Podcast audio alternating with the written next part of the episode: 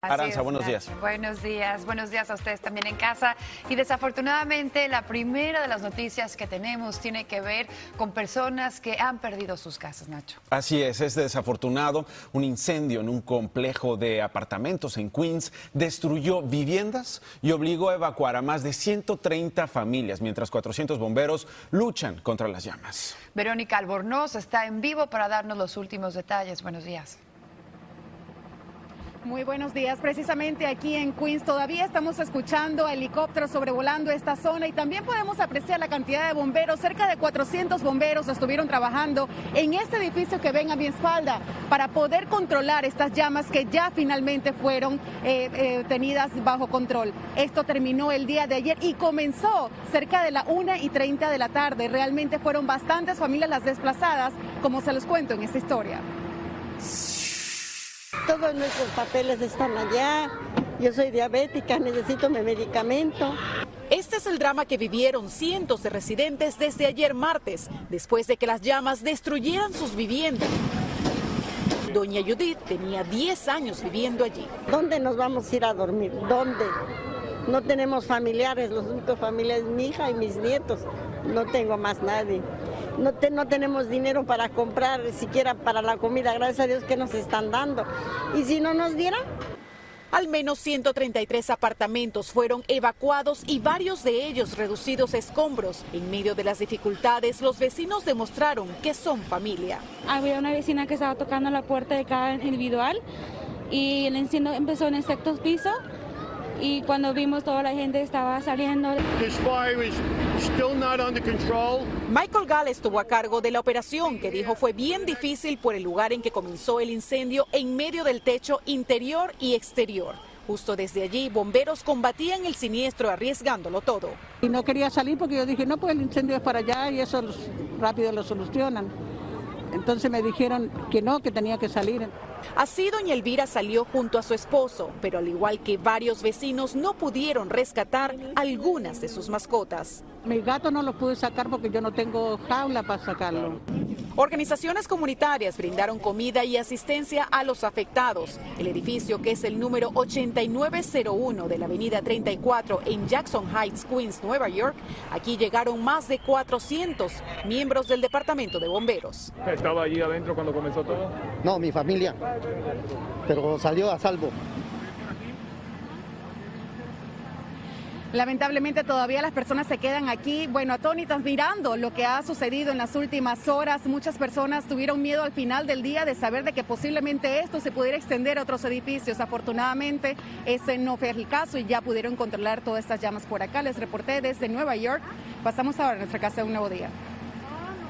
Muchas gracias, Verónica Albornoz. Esperamos que esta gente, bueno, obtenga la ayuda necesaria, Nacho. Y ahora nos vamos a California, en donde familiares de un afroamericano que murió a manos de un policía piden justicia. Un testigo reveló las imágenes de este letal momento y le advertimos que son simplemente perturbadoras. Así es, el fatal encuentro sucedió en Denville, en el área de la bahía de San Francisco. Según las autoridades, el agente llegó al lugar después de que la policía fuera avisada sobre alguien que le lanzaba piedras a los autos. La policía dice que el sujeto, un hombre sin hogar, sacó un cuchillo plegable y lo abrió cuando el oficial se le acercó.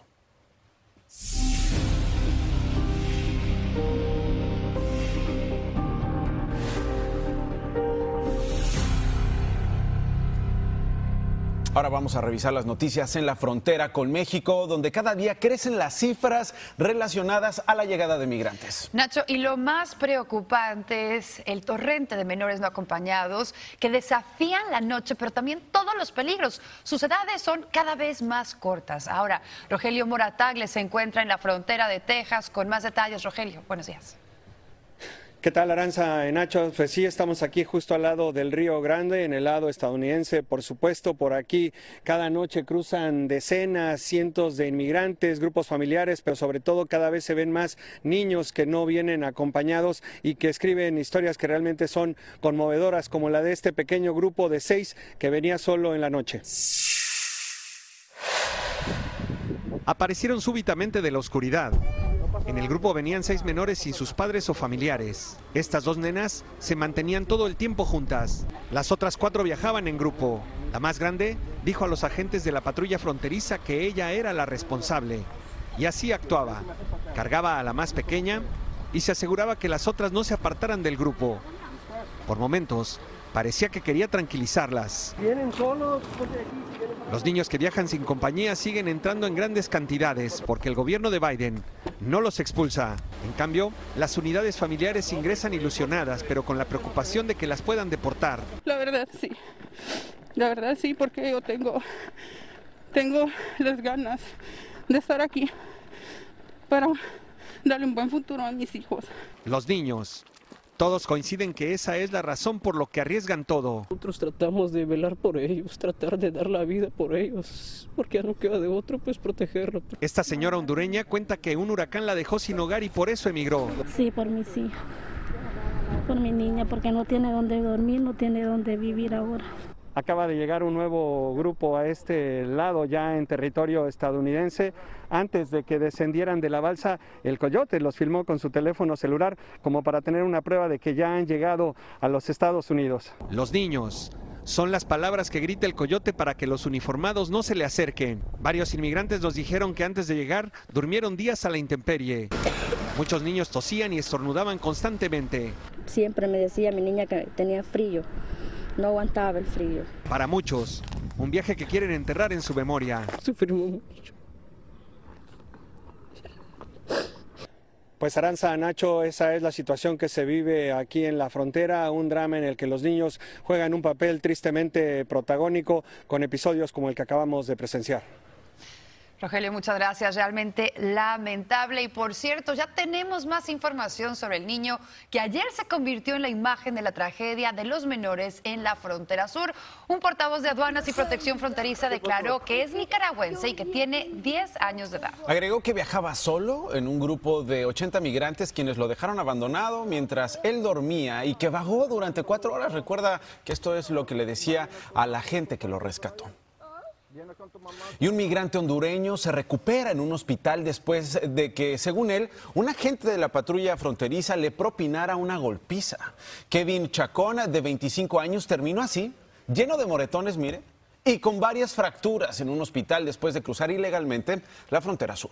Ahora no puede comer por sí mismo y también se comunica escribiendo. Escuche usted, método que sirvió para contradecir a la enfermera que asegura que él se había caído desde una altura de 40 pies. La patrulla fronteriza asegura que no tiene información sobre el contacto alguno de los agentes entre Kevin. Esto habría ocurrido el 11 de marzo.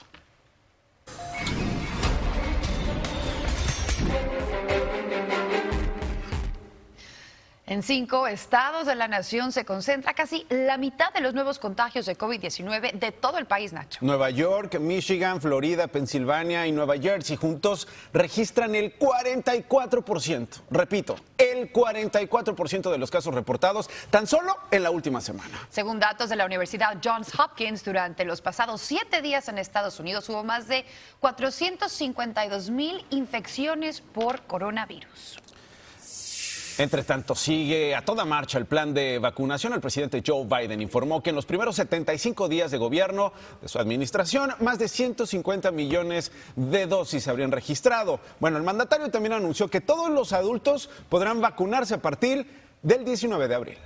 Y a propósito del tema, con el avance de la vacunación, California planea reabrir completamente el próximo 15 de junio. Así lo adelantó el gobernador Gavin Newsom. El estado aseguró también que pues está a punto de sobrepasar los 20 millones de dosis administradas y las hospitalizaciones siguen a la baja. Esto es importante, pues California ha sido uno de los estados más golpeados por la pandemia. Las cifras de la pandemia, además de abrumadoras, son sombrías y van dejando un rastro de dolor y muerte entre las familias, Aranza. Nacho, hoy día se sabe que en Estados Unidos cerca de 40 mil menores de edad se habrían quedado huérfanos debido al COVID-19. Martín Berlanga le pone cara y también nombre a esta escalofriante cifra. A Moisés, de 12 años, le tocó encontrar a su padre sin vida. No podía creer que en ese momento ya falleció. Su padre, Abraham Amezcua, era padre soltero cuando perdió la batalla contra el COVID en diciembre.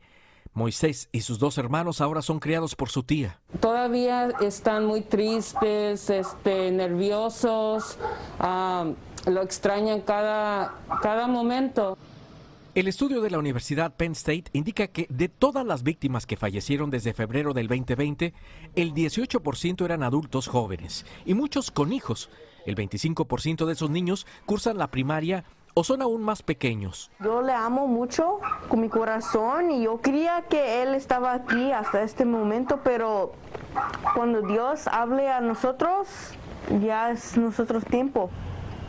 La ausencia duele igual a cualquier edad. Sandra Lemus tenía 49 años y su esposo Ernesto Lemus 52 cuando fallecieron por coronavirus, con solo una semana de diferencia, en un hospital de Nueva York. Le sobreviven sus dos hijos.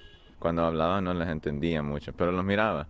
Y al final los dos me daban el, thumbs up y me daban un besito, dijeron que me querían. Los investigadores de Penn State también calcularon que una de cada 13 víctimas dejó al menos un hijo. Cuando Daniel de la Cruz fue internado, sus cuatro hijos no imaginaban que ya solo lo podrían visitar por la ventana del hospital. Mi papá entró muy bien, entró hablando. Y aquí andamos, Charlie. claro. Ahorita pregunto todo Mandándonos mensajes, haciéndonos FaceTime y poco a poco se fue enfermando y enfermando hasta que, hasta que ya él ya no platicaba. Martín Berlanga, hoy día, Noticias Telemundo. Esperamos la pronta resignación de las familias que han perdido a un ser querido. Hasta 9 mil dólares podrán recibir precisamente las familias de los fallecidos por el COVID-19 y esto para cubrir los gastos fúnebres, Nacho. Se trata de una ayuda del gobierno a la que pueden aplicar todas las familias a través de FEMA y sin importar sus ingresos. Esto es importante, ¿eh? Siempre y cuando sus seres queridos hayan fallecido desafortunadamente por la pandemia después del 20 de enero del 2020, así como que no hayan recibido alivios similares a través de otro programa.